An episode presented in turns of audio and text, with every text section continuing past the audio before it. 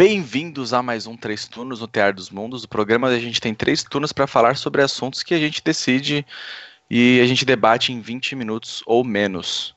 Eu sou o Capo, comigo eu tenho aqui o Cas. Olá, eu sou o Cas. E o Chess. Você sabe quem eu sou.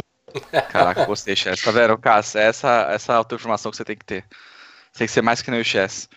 E a gente precisa anunciar mais alguma coisa? A gente pode ir direto pros turnos. Acho que a gente pode ir direto. Ou acho que só se desculpar, porque a gente não teve episódio passado. Isso. Isso é verdade, a gente não teve, acabou rolando uns contratempos, mas a gente deu uma organizada e parece que a gente arrumou um plano para não, não, não ter mais falta de três turnos, que eu sei que vocês gostam bastante. E se é só isso que a gente tem para falar, sem mais delongas, vamos ao primeiro turno. Então, meu primeiro tema, como vocês estão vendo aí do lado, é stream ainda RPG. Me refiro, obviamente, às strings de, de RPG, mas também colocando nesse. Sim, nesse... próximo. Usar a tela do Cap. E ainda colocando, colocando nesse balaio também podcasts, tipo Nerdcast e tal.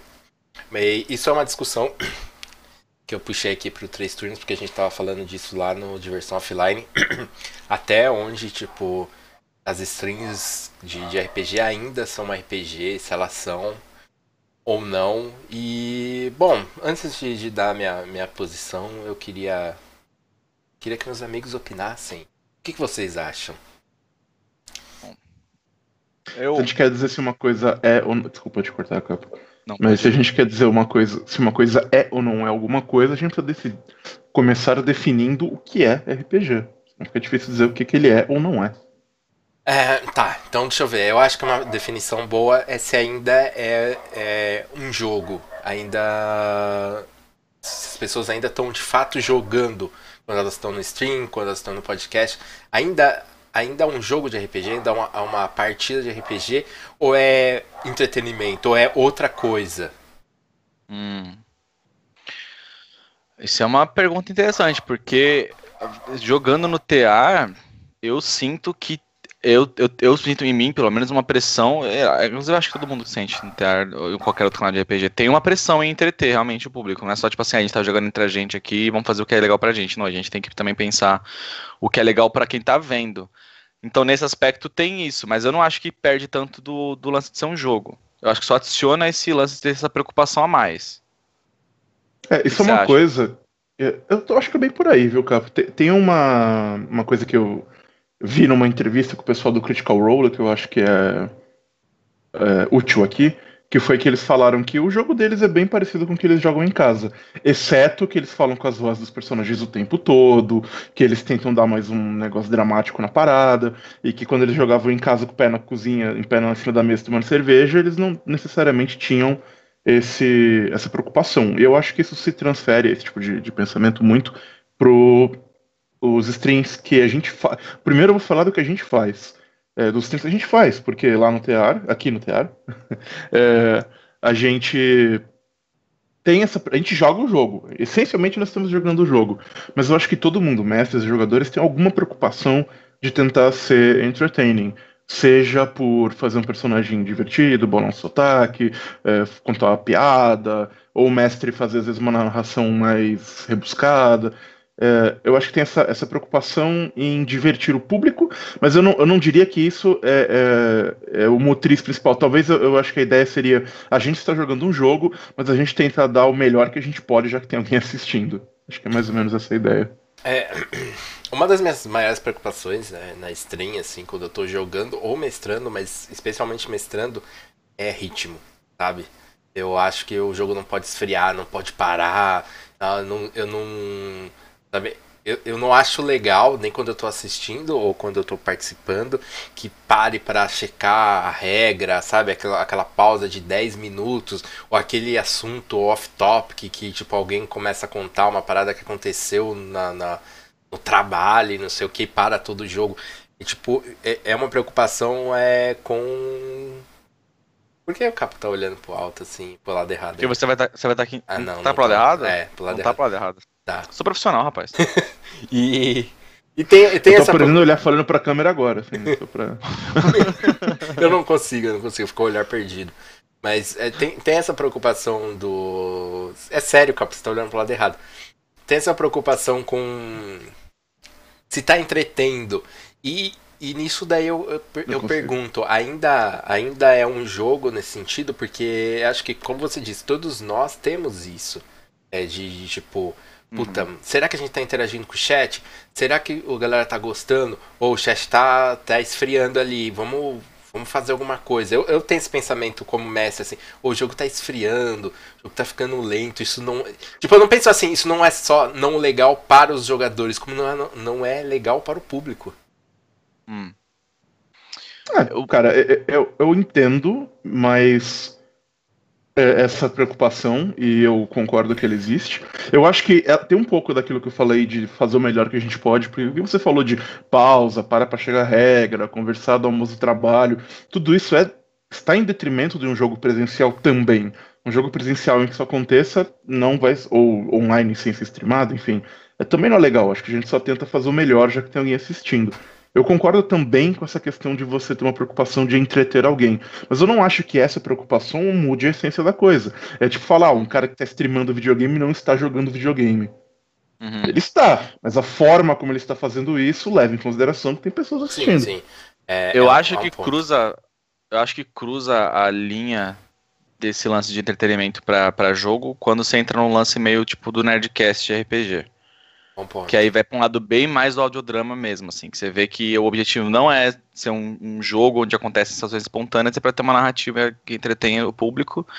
E aí, tipo assim, a rolagem de dado e whatever. É só para ter o, o, Tanto que aqui no Teatro a gente nunca fez isso. Tanto que o, os clímax das campanhas que a gente teve, que foram fodonas, que o pessoal fala pra caralho, eles foram espontâneos. A gente não orquestrou fora das câmeras, eles foram acontecendo de acordo com a nossa química, de acordo com o que tá acontecendo no momento e o chat se envolvendo e tal.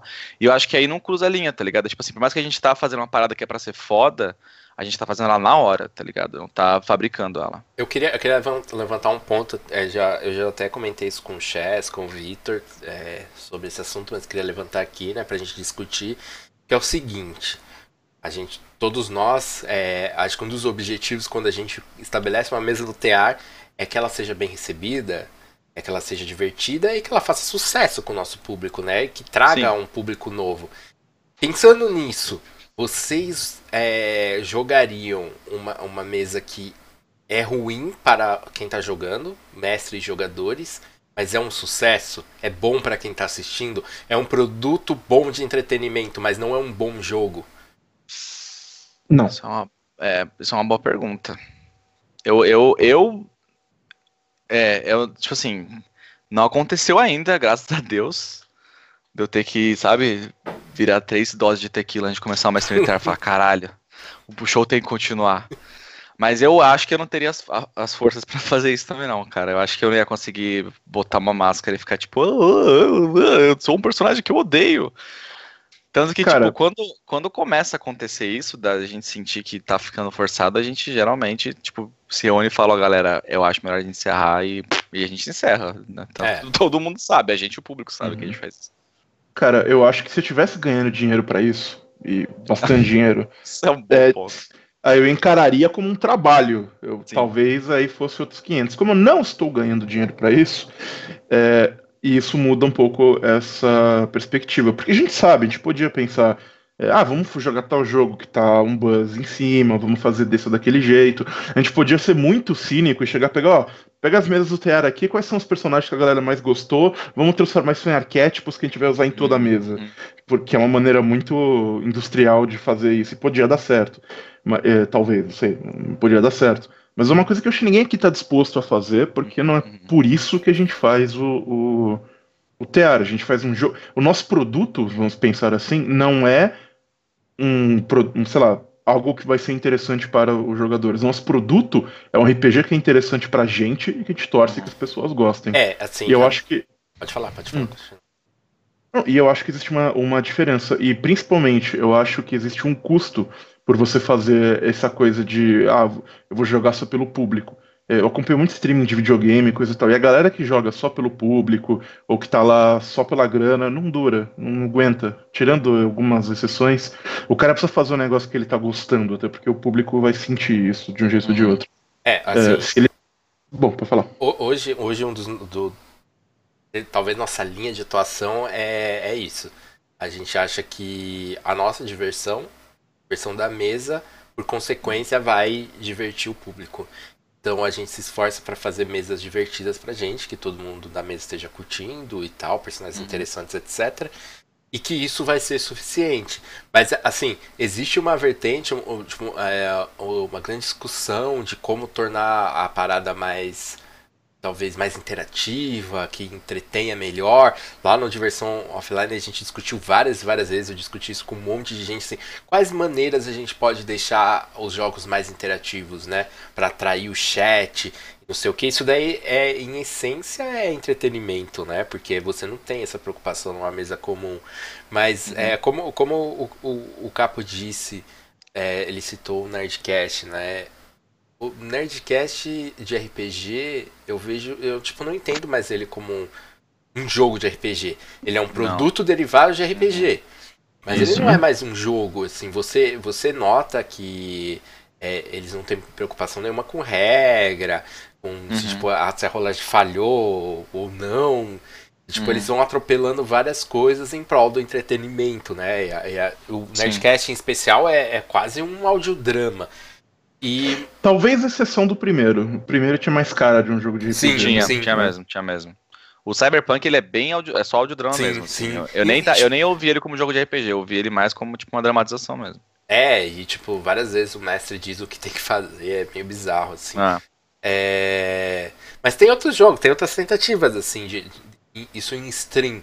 É, vou citar uma aqui que é a mesa de Shadowrun que rolou no, no Azex que rolou uma espécie de, de tipo seriado e tal. É, a propósito, é uma ideia muito muito legal, até estava discutindo com o pessoal no teatro de fazer algo similar, mas uma coisa que rolou lá e que eu não curti é que rolava meio com um roteiro assim, né? Tipo, não do mestre ter uma aventura é, railroad assim, de tipo uhum. ser aquele negócio que você não tem muito como fugir, mas eu, eu, eu assisti alguns episódios e rolava falas, né? Tipo, alguns, alguns jogadores eles tinham falas que tinham, tipo, gatilhos para acontecer, né? Então, deter, determinado, determinado momento, tinham, eles tinham uma deixa e daí o mestre falava, fulano, é sua vez. Aí o cara fazia um discurso e tal, ou, ou dava uma uhum. fala. Uhum.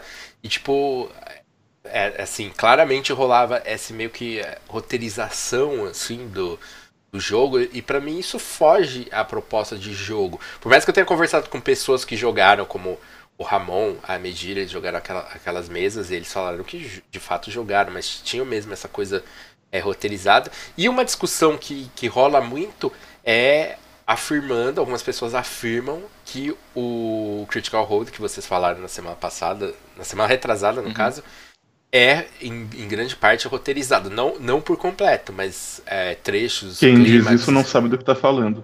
Eu ouvi um monte é. de gente falando isso, até queria puxar isso aqui. Num dos últimos três que eu participei com o Chess, o Chess falou em grande. Ele fez um grande discurso sobre isso, defendendo o, o oposto, de que não é. E eu concordo com ele. Assistindo o Critical dá para você ver. Ou os caras são extremamente bons atores que sabem simular naturalidade incrível.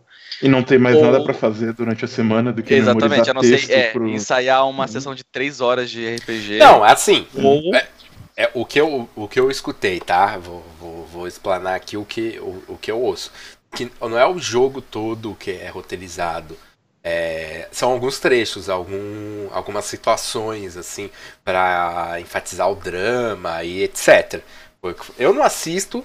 Sabe o que, o que eu, da minha perspectiva, como uma pessoa que é fanática por improviso, no geral, é, eu sinto que eles têm uma química gigantesca de, de passado que eles têm juntos, e quando o Metal puxa alguma parada que ele, que ele começa a interpretar um personagem, o, o cunho do personagem começa a ficar dramático, a galera entra junto. Eu sinto que eles vão entrando na, na, na vibe junto e eles vão se auxiliando uhum. e, e vão fazendo yes and, que é tipo, você, você concorda e acrescenta, concorda e acrescenta e vai indo e vão construindo juntos. É, é assim que eu percebo o que acontece no Critical Role, de verdade.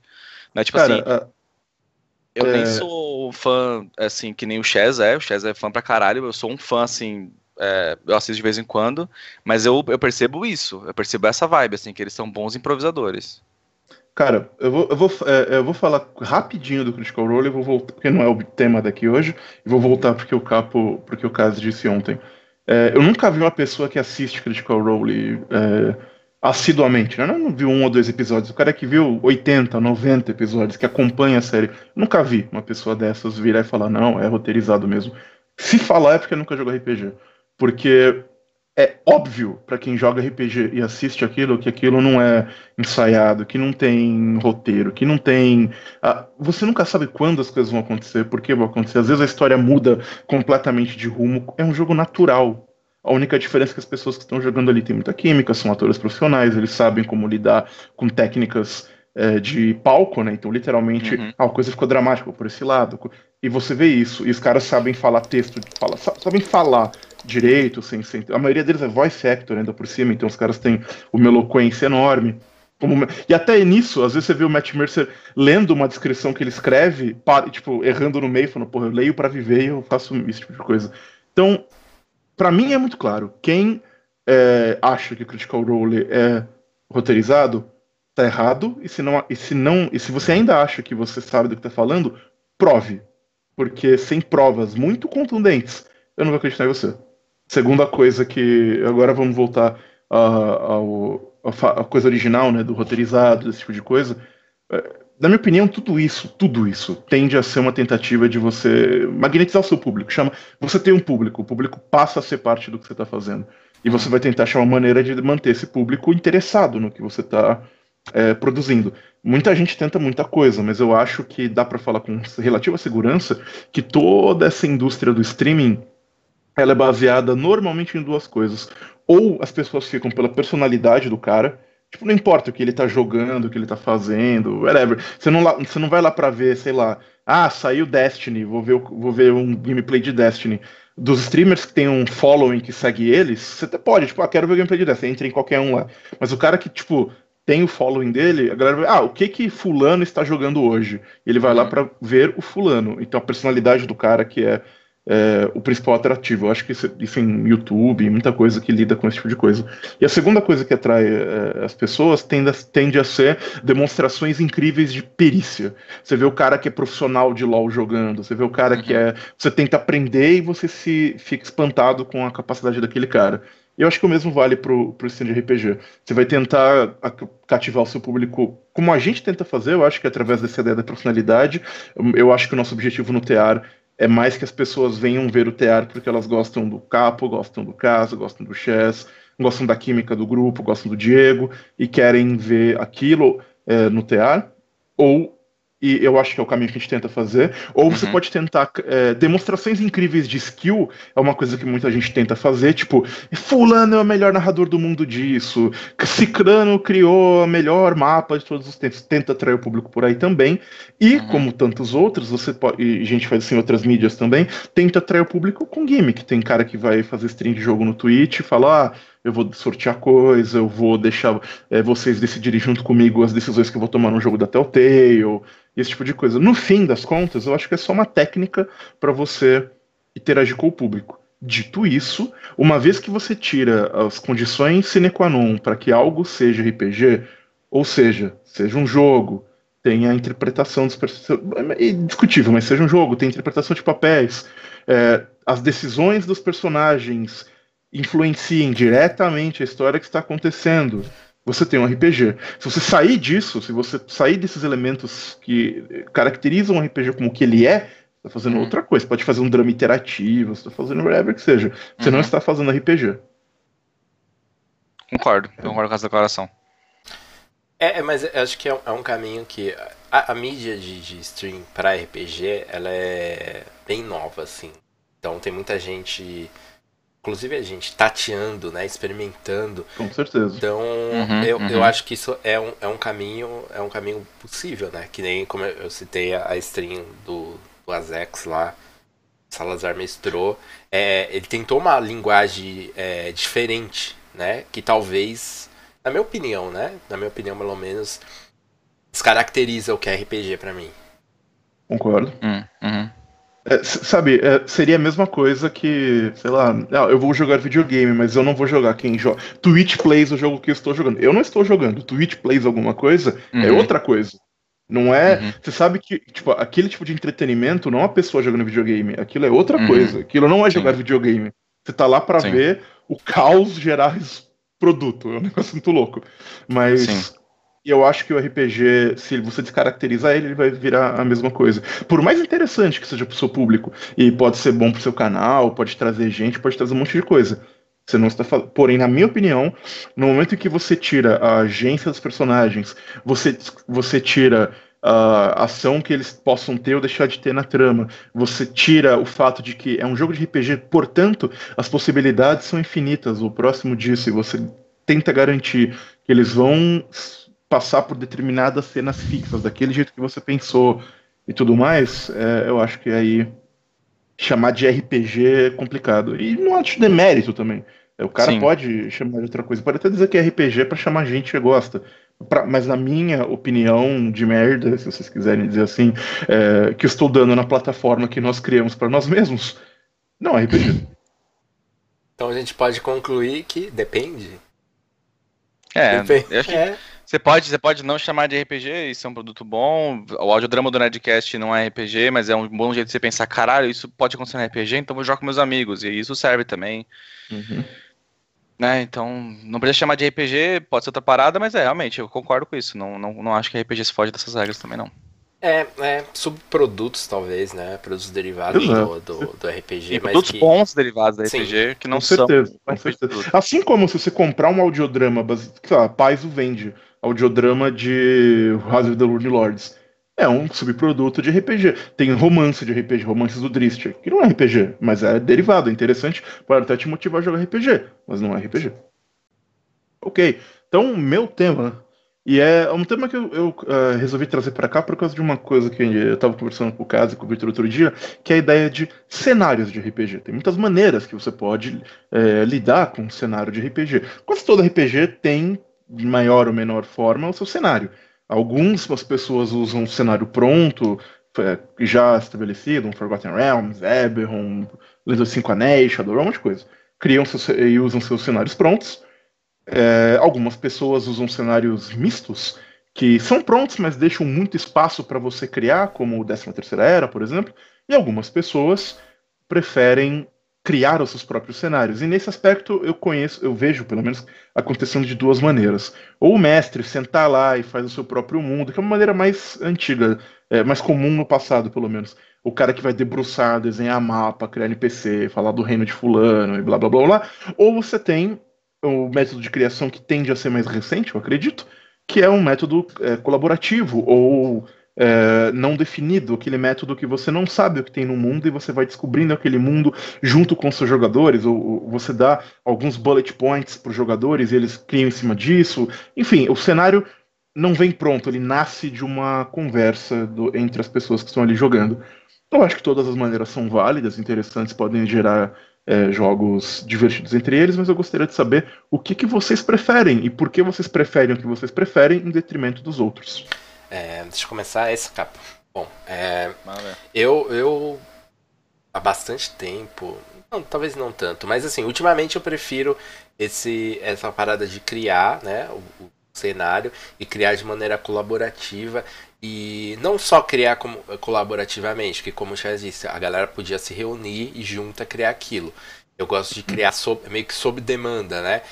Você vai jogando e vai criando e vai descobrindo aquele mundo, é, todo mundo junto, né? Uma parada assim que, que tá é, bem na mecânica de jogos Apocalypse Engine, que é jogar para descobrir o que acontece, né? Que você, você não sabe, você não tem roteiro, como a gente tava falando é, anteriormente, mas você vai criando sob demanda. Eu, eu acho esse jeito que eu qualifico como orgânico mais divertido e mais satisfatório, é, pelo menos pra, na minha visão, para todo mundo, inclusive para os jogadores, né? Porque eu acho que uma coisa que para o jogador é muito legal, assim, eu, eu falo como jogador, como mestre, é quando se usa algo que o jogador criou, sabe? O jogador trouxe aquilo para o jogo e a galera usa e abraça aquilo. Isso pode acontecer em outros, de, em, em outros jogos é, de, de, mais clássicos, com cenários pré-definidos. Pode acontecer usando o background, mas isso é mais difícil de ser usado assim É, porque o mestre tem que pegar aquele background, encaixar, é, eu, eu acho eu, tem uma dificuldade maior. E esse jeito de você perguntar, ah, então, vocês entraram nessa sala, e o jogador pergunta o que que tem? Não, não sei. Mestre fala, não sei o que, que tem. É o que, que tem nessa sala. E aí o jogador dá uma ideia, uma ideia foda e que todo mundo curte. Ele fica. Essa satisfação que você vê no jogador, eu acho muito legal. Que você consegue com muito mais facilidade nesse jeito de, de criar cenário. Por isso que é, é um dos motivos de eu preferir. Cabo. Então, eu Uh, como eu sempre enfatizo e falo e, e, grito e berro, eu nunca não tenho experiência como mestre ainda, eu pretendo ter bastante, mas é, eu consigo ver benefícios dos dois lados. De um, de um dos lados, já conversando com o Chess outras vezes também, com você e com o Diego, uh, o lance de usar um mundo já, entre aspas, pronto é muito vantajoso, principalmente quando você não tem um tempo monstruoso para dedicar à criação do cenário, ele é uma puta mão na roda, não quer dizer que você não pode criar dentro daquilo, mas ajuda pra caralho. E ao mesmo tempo, eu prometi, eu prometi não, eu falei pro dia que eu ia falar dos garotinhos lindos dos irmãos McElroy, mas eu vou falar dos McElroy porque eles são maravilhosos. Eu tenho ouvido, eu tenho ouvido Adventure Zone. E a criatividade do Griffin é tipo, caralho, mano, que, que é uma, uma maluquice do caralho, mas é, é, é, muito maneiro. E ele tá criando tudo da cabeça dele. Ele, ele começou usando o, a Mina Perdida de Fandelver, que é o que a gente tá jogando, inclusive, no TR. Uhum. E eu senti um pouquinho de culpa quando eu comecei a ouvir pensando, puta, eu vou tomar spoiler do que eu vou jogar. Mas uhum. ele rapidamente foge disso. Não, Jess, calma. Ele só enfrentou o Magic Brian, que eu imagino que eu não sei se eu vou encontrar com essa pessoa. Mas ele foge disso e aí ele começa. Griffin. Ele começa a criar umas paradas assim na campanha e uns arcos, umas paradas que, que são então, sei lá, eu, só que ele tem tempo para fazer isso também. É um cara que vive disso, né, de entretenimento. Então ele tem o Polygon, ele vai em convenção de videogame, ele escreve o bagulho, ele tem um podcast dos irmãos com os irmãos dele e tal. Então ele tem tempo para dedicar a isso, porque é daí que ele tira a grana dele. É, então é, são outros, outros 500. Então talvez se ele não tivesse tempo para fazer isso, ele não teria criado uma parada tão interessante. Talvez ele teria usado uma parada mais, mais entre aspas, pronta. Mas, então, eu não sei, é, na minha visão, como eu não tenho experiência de tanto de debruçar e criar um mundo, quanto de usar um mundo pronto, eu não tenho como falar por experiência, mas como uma pessoa que consome, uhum. eu consigo ver os dois como coisas muito bacanas, assim. Interessante. É, tem algumas coisas que eu vou comentar sobre isso, né? especialmente uhum. sobre o que o, o Cássio comentou. Eu gosto dos dois também, eu gosto bastante das, das, duas experiências. Só que eu acho que as duas têm vantagens e as, du as duas, assim, considerando usar um sistema pronto ou criar colaborativamente com seus amigos, né? Porque, bem ou mal, uma coisa, é, todos os, os, as partes que eu falei acabam indo mais para um ou para o outro. É, eu acho que tem vantagens, eu acho que tem complicações também. Por exemplo, quando você cria um cenário na hora junto com seus jogadores, é, eu acho que primeiro você tem que confiar muito nos seus jogadores. É, se você está jogando completos desconhecidos, ou com uma pessoa que, sei lá, não, não, sacou muito a ideia do jogo, de repente você chega pro cara e fala, ah, o que, que tem nessa sala? E me conta, ah, tem uma espada vorpal pendurada ali pra pegar. Uhum. E aí pode. Você pode até falar, ah, não, tem, mas aí eu vou criar uma maneira dele não conseguir pegar, sei lá, é amaldiçoada, ela é isso, ela é aquilo, vão tirar dela cinco minutos depois, mas aí você já teve um puta trabalho que eu não sei se é men não é diferente do trabalho que você teria pra, é, sei lá, introduzir um background de alguém no, no jogo, ou qualquer coisa assim. Você acaba tendo esse tipo de. Você tem que confiar nos seus jogadores. Eu não acho que. E, e você tem que ter essa segurança de que eles vão criar coisas interessantes para a história e não coisas que vão beneficiar os personagens deles. E é por isso que eu acho que ele acaba, esse método acaba funcionando melhor com determinados tipos de é, jogos e de é, cenários do que em outros. É, por exemplo, é impossível fazer um dungeon crawl é, inventando cada sala na hora.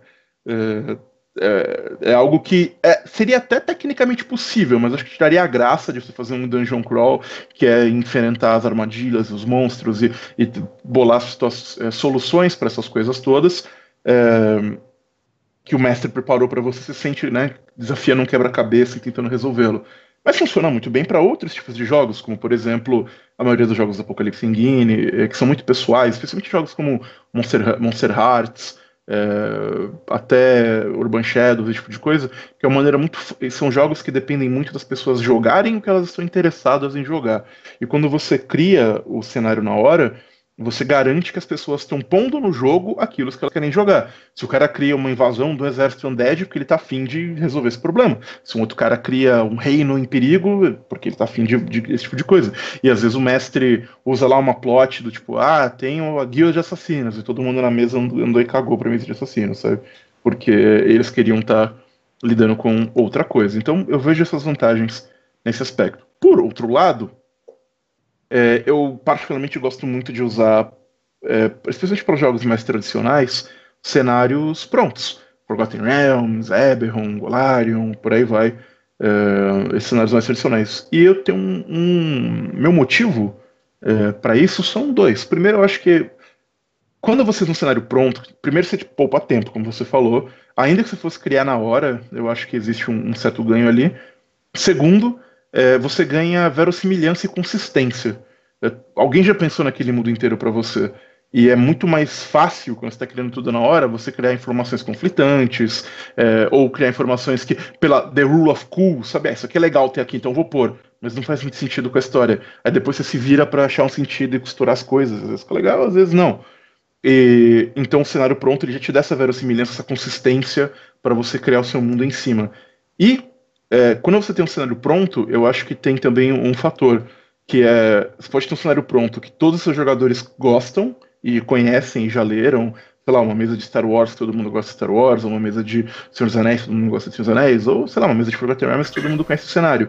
E aí, o que o Cass falou do que o, cara criar coisas que vão ser usadas no jogo, eu acho que vem natural, porque na hora que o cara vira para você e fala, não, eu sou um estudioso de Candlekeep que foi banido porque eu vi conhecimentos proibidos e agora o culto do dragão está atrás de mim. Você, mestre, sabe o que é isso, o jogador sabe o que é isso, você sabe quais são as consequências que isso vai ter, e é uma forma do jogador te indicar o que, que ele quer na mesa. Ele quer o culto do dragão, ele quer ó, que Candlekeep esteja envolvida, porque ele conhece esses elementos ele vai trazer isso para o jogo. E na hora que ele for para Candlekeep, na hora que ele for é, enfrentar o culto do dragão, aquilo vai ser extremamente satisfatório para ele.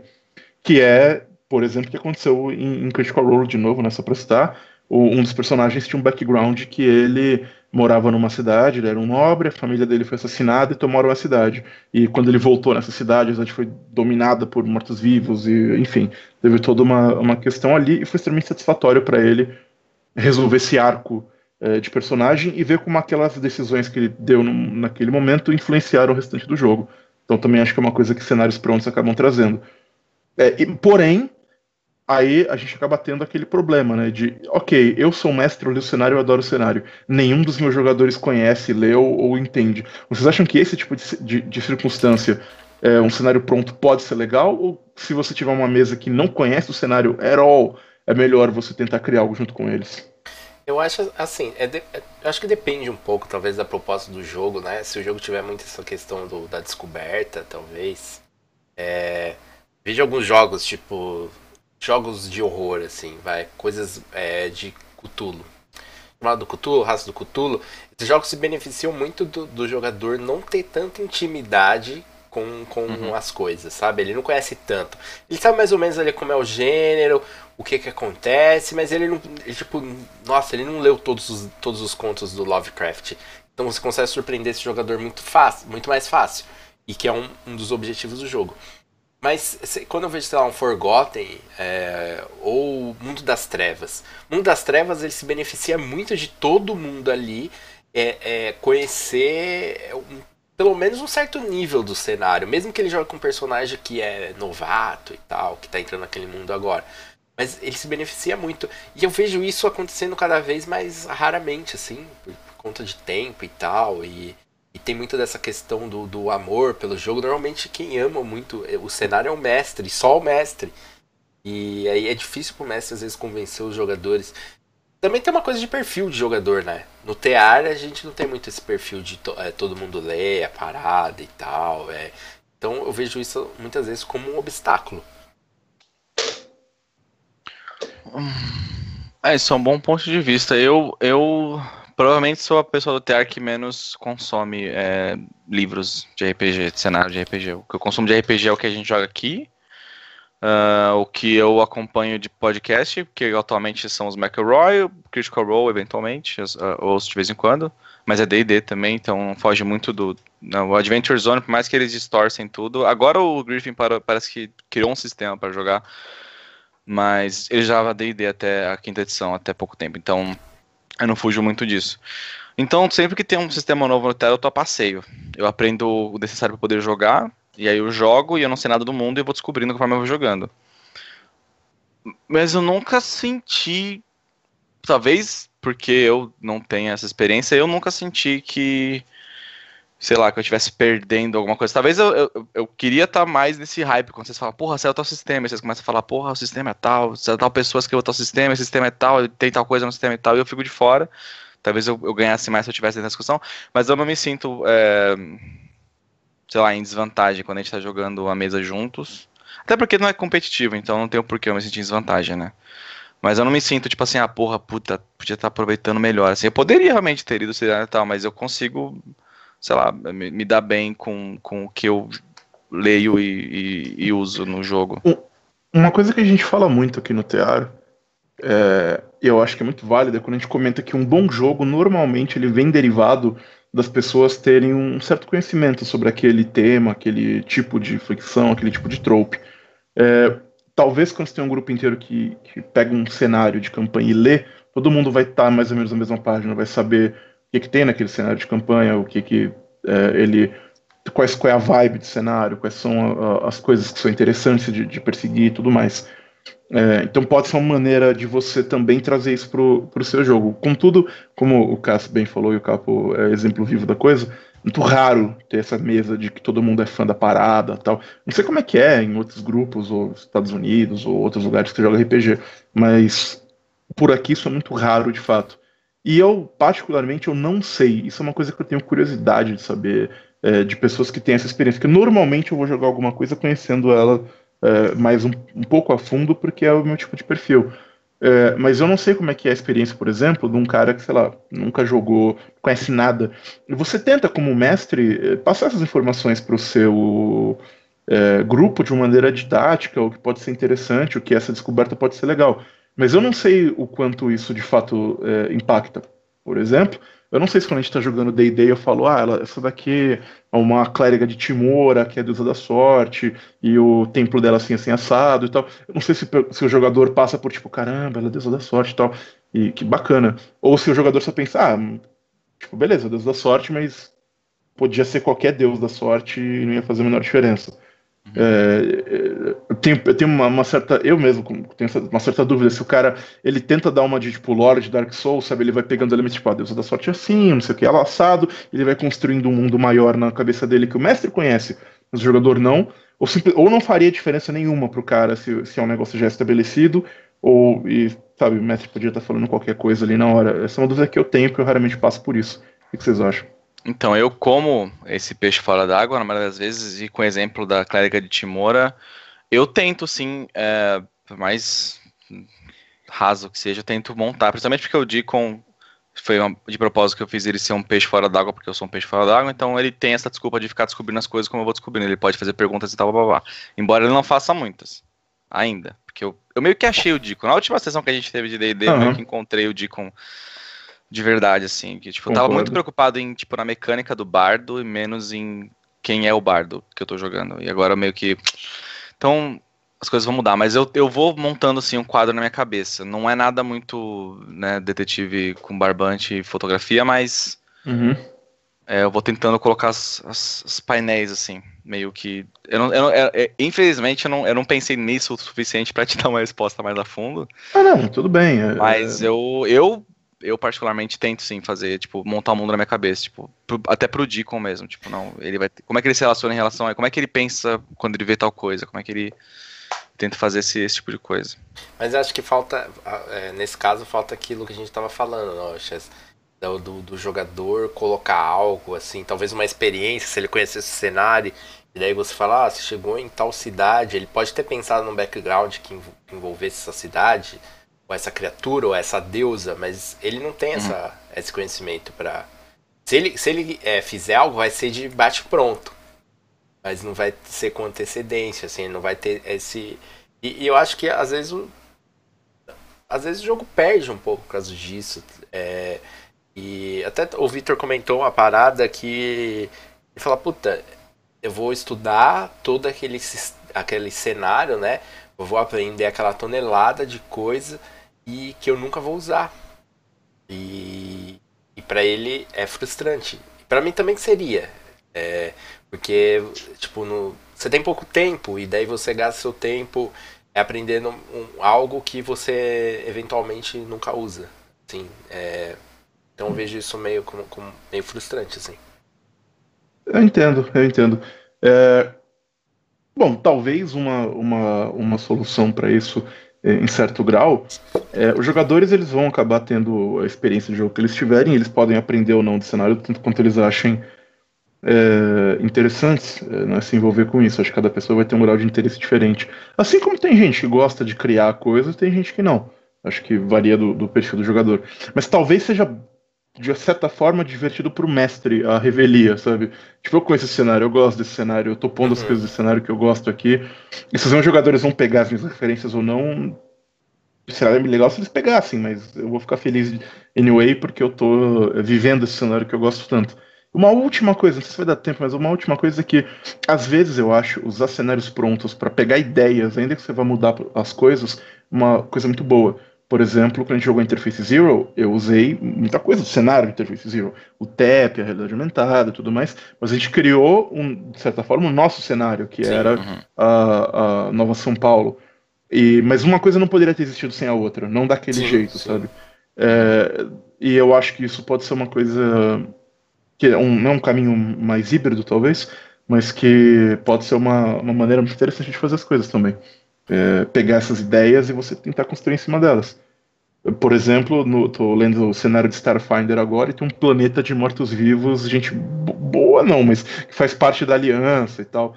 E eu achei isso uma puta ideia foda e eu não sei se eu teria tido ela sozinho. Isso uhum, não, sim, não, isso não significa que, sei lá, na hora que eles forem para lá, eu, vou impedir os meus jogadores de, sei lá, criar alguma coisa.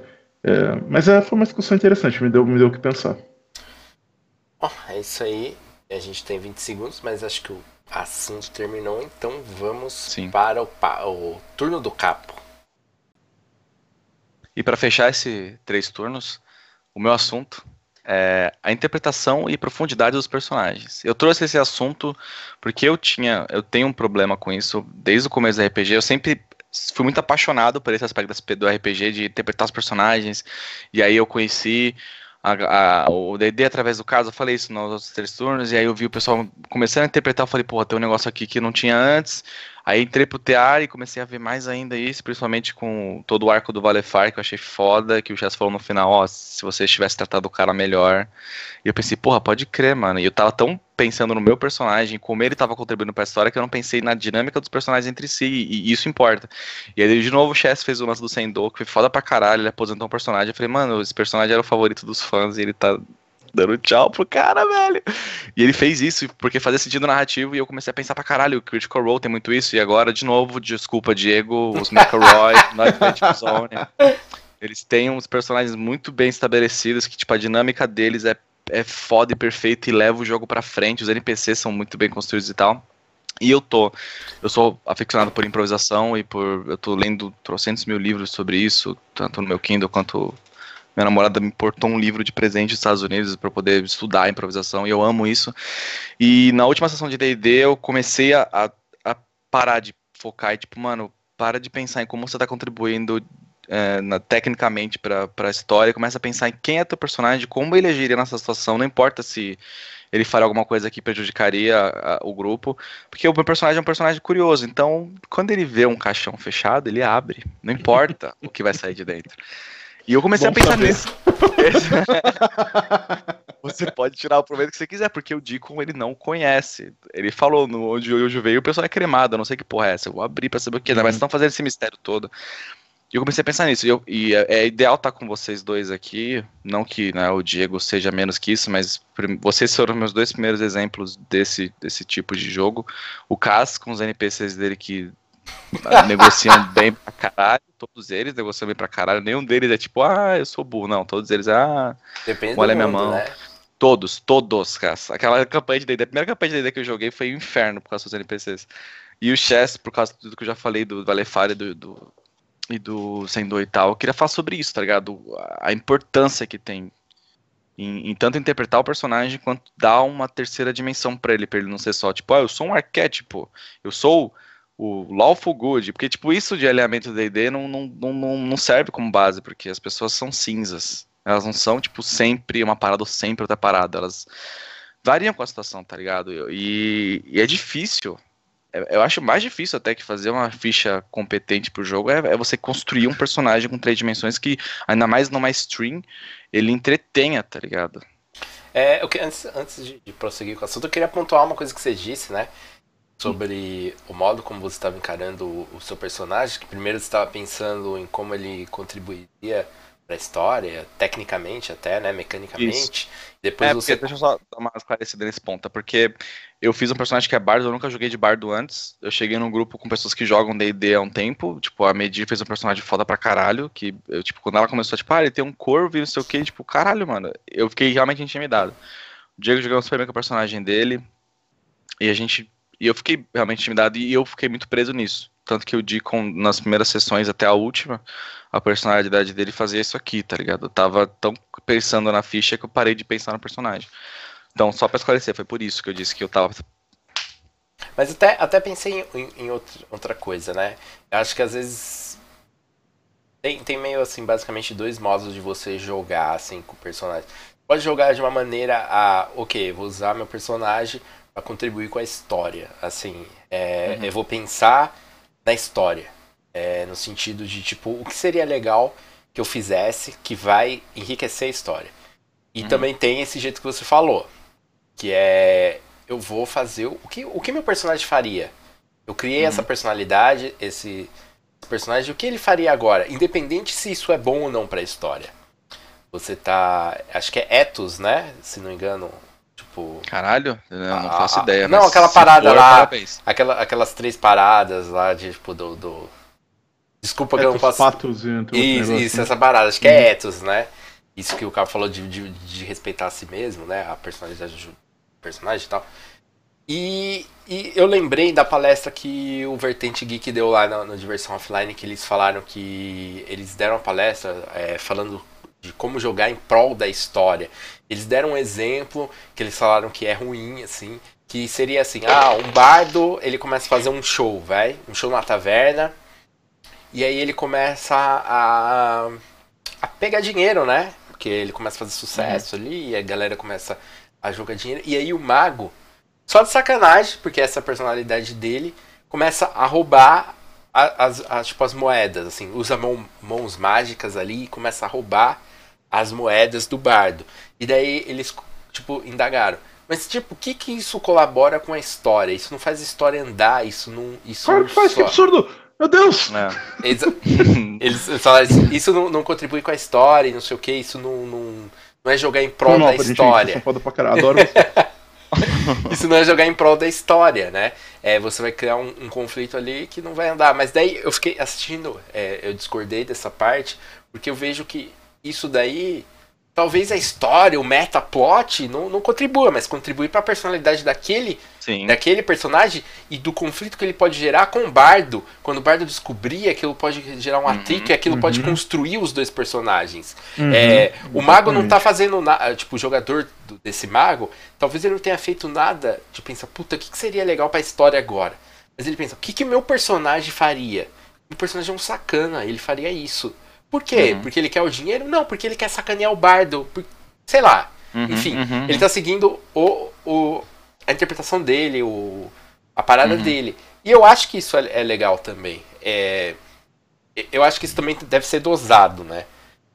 Acho que você tem momentos Sim. que você não pode, tipo, simplesmente falar, ah, vou fuder a história aqui porque meu personagem Sim. faria isso. Porque é um Sim. jogo, você, tá, você pode estar atrapalhando outras pessoas, inclusive o mestre. Mas, mas eu acho bacana. Enfim, Sim. eu pontuei, mas falei uns 5 minutos aí. Cara, eu tenho bastante coisa a falar sobre esse assunto, tanto que daria outro, outro três turnos, talvez a gente veja por aí. Primeiro, sobre o que o Capo falou, é, tem algumas coisas que eu aprendi nesses anos sobre criar personagem de RPG, e que me valeram muito a pena, assim. A primeira coisa, e eu faço isso com qualquer personagem que eu estiver criando, é, eu sempre, a primeira coisa que eu penso no personagem sempre é a mecânica dele. O que, que ele vai fazer no que, que ele vai ser bom. É, primeiro, ele não é nada, ele é um banco de números na minha frente. E aí eu vou decidir o que, que eu, Chess, jogador, quero fazer naquela mesa. Eu quero ser porradeiro, eu quero ser. E ele vai. Eu vou garantir que ele faça o que eu quero que ele faça muito bem. Porque eu acho que um personagem de RPG, na maioria dos jogos, é claro, ele essencialmente é um herói. Então uhum. ele tem que ser competente no que ele uhum. se dispõe a fazer. E eu parto daí. Depois eu vou criando outras coisas. Vou criando personalidade e tudo mais. Mas uma das coisas que eu, que eu aprendi há muito tempo atrás e que eu acho que é muito importante é. Via de regra, como tem quatro, cinco pessoas jogando RPG, você nem tem muito tempo para entrar em nuances do personagem, não de maneira é, é, sutil. Você não tem como fazer um monólogo, um monólogo interno. Você não tem como é, dissertar sobre as motivações complexas daquele personagem para ele tomar uma outra ação. É, você tem pouco tempo de, de, tela, né, de protagonismo. Tem pouco tempo que a câmera tem em você, vamos pensar assim, uhum, porque ela uhum. tem que estar em mais um monte de pessoas. Uhum.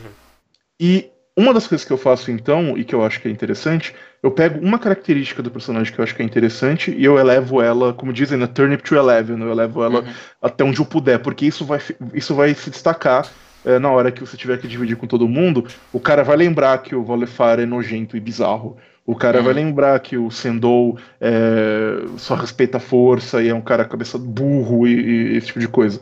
São, eu pego algumas características eu vou levar elas pro topo para que esse personagem se destaque, ele fique memorável de alguma maneira, ele fique é, é, interessante e que eu possa guiar uma personalidade extrema. Porque o Capo falou que pessoas são cinzas, eu concordo, mas personagens raramente são. Por mais complexo uhum, que seu uhum, livro uhum. seja, que sua história seja, que seu Game of Thrones seja, os personagens costumam ser, se não arquétipos, variações deles, ou terem motivações muito simples. Já diz o velho ditado: a ficção tem que fazer sentido, a realidade não. Então, uhum. é, é, a motivação do personagem tem que ser consistente. Ele tem que ter umas. Pessoas não são consistentes, mas personagens têm que ser. Tem uma série uhum. de coisas é, que eu acho interessante pensar na hora que você está criando um personagem. Dito isso, é, eu acho muito interessante quando você tenta é, se apoderar da história que está acontecendo, que é, você tem uma certa influência como em todo jogo de RPG, mas você tenta usar essa história e caminhar junto com ela para um arco de personagem. E isso é uma outra coisa que eu acho muito importante quando você fala sobre interpretar personagens e imersão, que é pensar na, no seu jogo, por mais mecânico que ele seja, por mais. É, mas eu, particularmente, prefiro esse pensamento. O que, que meu personagem faria? O que, que eu faria nesse momento? Nenhuma das decisões que eu tomei com o Sendou, por exemplo, ou com o Valefar, é, eu levei em consideração ah, isso vai ser mais legal para o jogo, isso vai ser mais legal uhum. para a história. Eu pensei o que ele vai fazer e o que vai ser tal. E aí, nesse ponto, talvez, o que vai ser mais interessante para a história desse personagem. É, uhum. O, que, que, o que, que, ele iria gostar de fazer. É, o que, que, seria legal para aquele personagem. Então, sei lá, no, no Sendou eu tive, é, teve, teve episódios que a gente tretou alguns personagens. Eu, por exemplo, quando teve o, o sei lá, o negócio do beijo. Falei, seria interessante o Sandor se achar traído, porque ele iria se achar traído pelo amigo. Não seria interessante ele virar evil, por exemplo, por causa disso, porque não é suficiente para ele ter essa diferença. Uhum. Ele só precisa conversar com o amigo dele com os punhos, porque é assim que ele se comunica. É, então, isso gerou um momento da história que eu achei muito legal, que foi ele se encontrando, e conversando, e porradeando, e, e, e, e o personagem da mídia chegando e tudo mais, depois sair todo mundo abraçado. Eu não sabia o que ia acontecer no momento uhum. que eu uhum. pisei. Eu não pensei, tipo, ah, a história seria mais legal se eles brigassem e depois ficassem amigos. Eu pensei, Sim. o Sandor está sentindo isso. Dependendo do que o Diego fizer, ele vai sentir outra coisa. E a gente vai. Sim. Então, eu acho muito importante tentar observar esse, os estímulos que os outros jogadores e o mestre estão te dando, interpretar esses estímulos pela ótica do seu personagem e uhum. devolver uhum. isso pro jogo. O único risco que eu acho que existe quando você é, joga com, ah, eu vou jogar com o meu personagem faria é que isso existe uma certa maturidade no sentido de você entender. Tem outras cinco pessoas jogando comigo, elas têm Sim. que se divertir bem, e eu não posso. Ah, meu personagem faria isso, então eu vou zoar a diversão do outro personagem. Não faça isso. Dose o que você está fazendo. Eu acho que assim como na vida real, limite, a sua liberdade começa quando termina a de outra pessoa, no, no RPG, a sua. Meu personagem faria isso termina onde começa o personagem de outra pessoa. É, uhum. E tem limites. Se você sabe que o cara vai lidar bem com ser roubado, rouba o cara. Se você acha que. Se você sabe que o cara vai ficar indignado, puto, bravo, não vai gostar, evite, talvez, ou devolva na hora que o cara for te peitar. Não, tá aqui, eu só quis tirar um sarro com você. diminua as consequências. Faça o que o personagem queria fazer, mas diminui a consequência do, do ato, porque é, aquilo não causa um conflito muito grande. É, eu tô me, se eu estiver me delongando demais, me perdoem, mas eu só queria fazer um breve é, é comentário sobre o que o Cass falou no, no, discurso dele. É, e eu fiquei muito concentrado no do Capo e esqueci o que o Cass falou. eu tinha um comentário e eu, eu, esqueci. Era sobre o Vertente Geek? Ah, bagulho do Vertente Geek, tá. É, eu acho isso muito problemático, esse negócio de pensar no jogo pela história. Isso daria um capítulo inteiro. Porque eu vou fazer só um, leve parênteses com videogame. Vocês já ouviram aquele termo gameplay emergente? Sim. Em, no, no, sentido de videogame. Uhum, eu acho que o RPG pode ser muito assim, é, muito assim também. A diferença basicamente é: se eu jogar um Uncharted, você tá lá pelo espetáculo, pelas, uhum. pelos cutscenes, pelos set pieces, nem tanto cutscenes, mas pelos set pieces. Um barco está virando de cabeça para baixo, você tem que fugir do barco, e esse é o set piece, aquilo é interessante para você. Ou você pode jogar Skyrim e o Skyrim não tem essas grandes. Tem uma outra, mas não tem essas grandes sete pistas, esse tipo de coisa. A, a, a, sua diversão vai surgir da maneira como os. Ou Zelda, o novo, por exemplo, vai surgir uhum. como a milha de sistemas que se interconectam vão gerando o, o, gameplay e uma uhum. história. Uhum. O, o seu Link viu um desafio ele pensou, puta, eu vou pegar essa bagulho de metal, vou empilhar com o outro, vai explodir uma bomba e eu vou ir por cima. Deu certo. Isso é uma história que você vai lembrar. É uma set piece que você criou para você mesmo. E só foi uhum. possível porque os sistemas do jogo interagiram de forma que aquilo era permitido. Uhum. O RPG, eu acho que ele tende a ser mais interessante quando você pensa nele de forma emergente do que quando você pensa nele de forma Uncharted. Eu posso, se eu estiver jogando pela história, como você fala, eu vou pensar nas set pieces. O que vai ser mais legal fazer para, sei lá, ter um conflito aqui, ou para ter essa taverna ter uma briga, ou qualquer coisa assim. Ou eu posso olhar e falar, eu sou esse personagem, os outros personagens têm suas personalidades, eu tenho o sistema de jogo que eu tenho. A interação dessas múltiplas é, ferramentas vão criar uma história emergente. É, e eu acho que isso é muito mais impactante. É a uhum. luta na praia no episódio de Natal de Crows, quando uhum. o vilão deveria ganhar do mocinho e ninguém sabia o que, que ia acontecer, e uma uhum inacreditável aconteceu. Foi, aquilo, aquilo foi milagroso, foi milagre de Natal. É, do que eu, para mim aquilo foi muito mais especial do que se tivesse uhum. sido agora vai ter a cena da praia em que o vilão perde do mocinho, sabe? Uhum, é, uhum. É, aquilo podia ter ido para qualquer lado, e como tantos outros exemplos que a gente tem. É, por exemplo, na mesa de Crows, o personagem de Sendou se construiu como uma fera invencível, porque ele nunca perdeu uma luta. Ele nunca perdeu uma luta porque ele rolou dados muito bem. Sim. Sim. a qualquer momento. E isso criou uma história. Eu não tinha. Ah, o meu personagem vai ser o cara que nunca perdeu uma luta e a gente vai se esforçar para isso acontecer.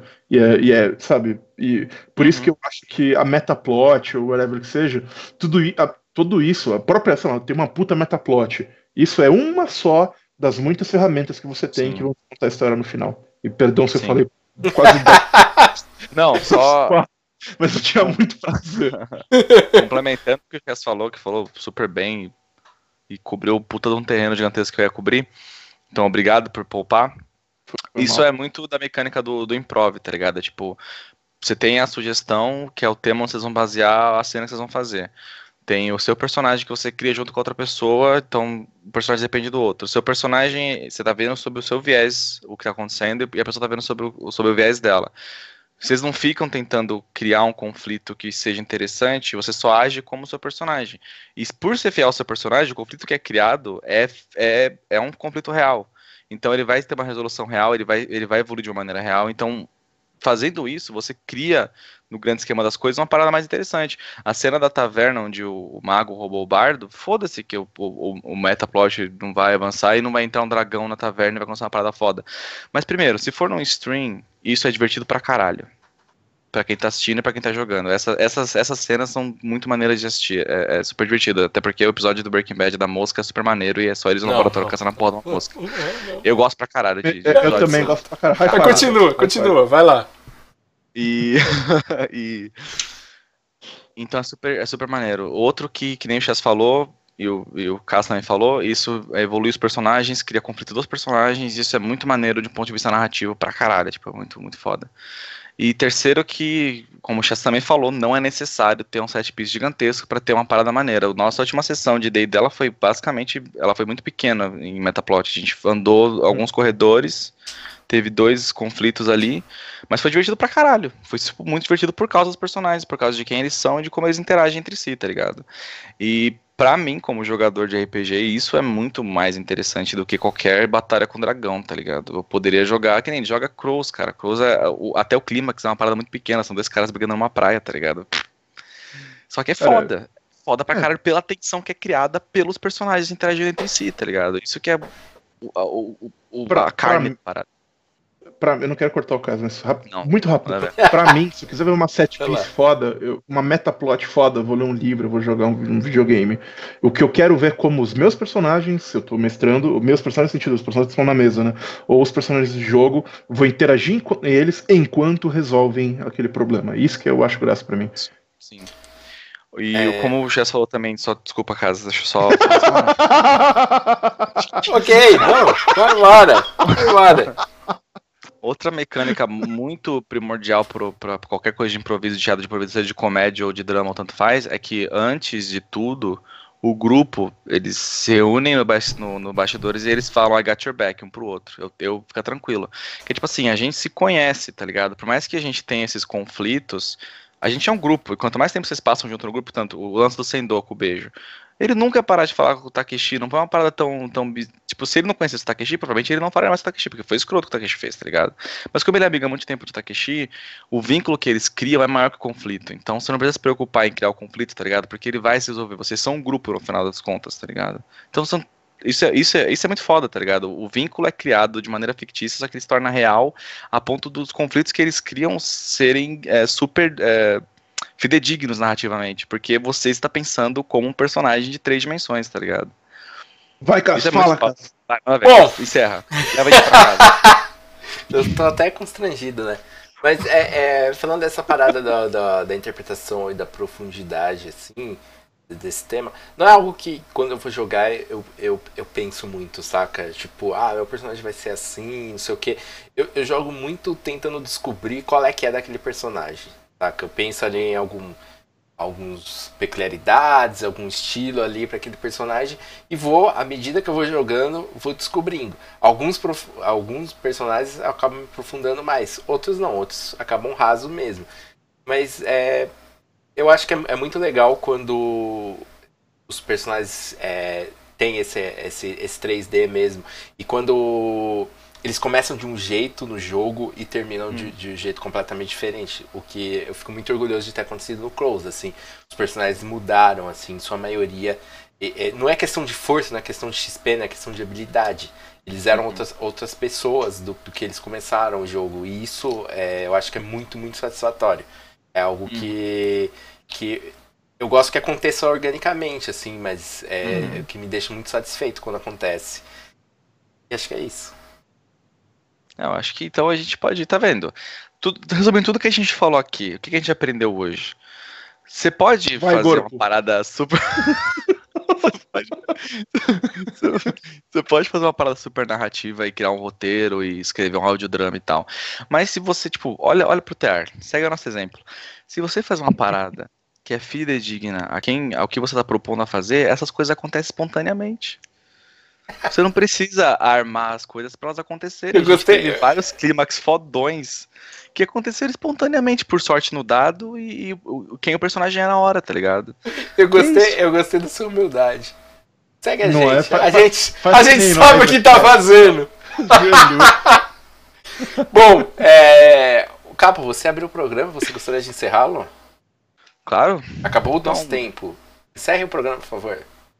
Esses foram nossos três turnos. Eu não pensei além dessa frase. Nós teremos mais três turnos na semana que vem. Pode deixar que não acontecerá no contratempo. Nós faremos adiantado.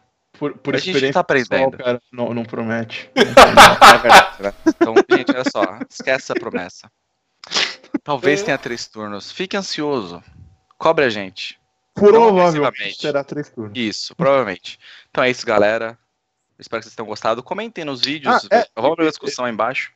Isso que eu ia comentar. É, comentem mais, comentem que vocês gostaram, não gostaram. O, o, eu, eu, particularmente, me movo a comentários. Vejo comentários e fico, caralho, que legal. O pessoal gostou, discordou, falou que eu não tenho dicção. Não tem problema. eu gosto. aprender com esses é, comentários e, e levar para frente. Eu acho que comentem, galera. Exatamente. Eu sou uma rainha que vive por drama, então manda ver a discussão nos comentários. Vamos, vamos conversar sobre essas coisas, porque eu acho que é muito maneiro a gente falar e ter essa interação, porque a gente não tem o chat aqui querendo stream, né? Então. Mas é isso, Cássio, quer falar alguma coisa? Tchau. Então tchau, galera. Até semana que vem, até o próximo Três Turnos.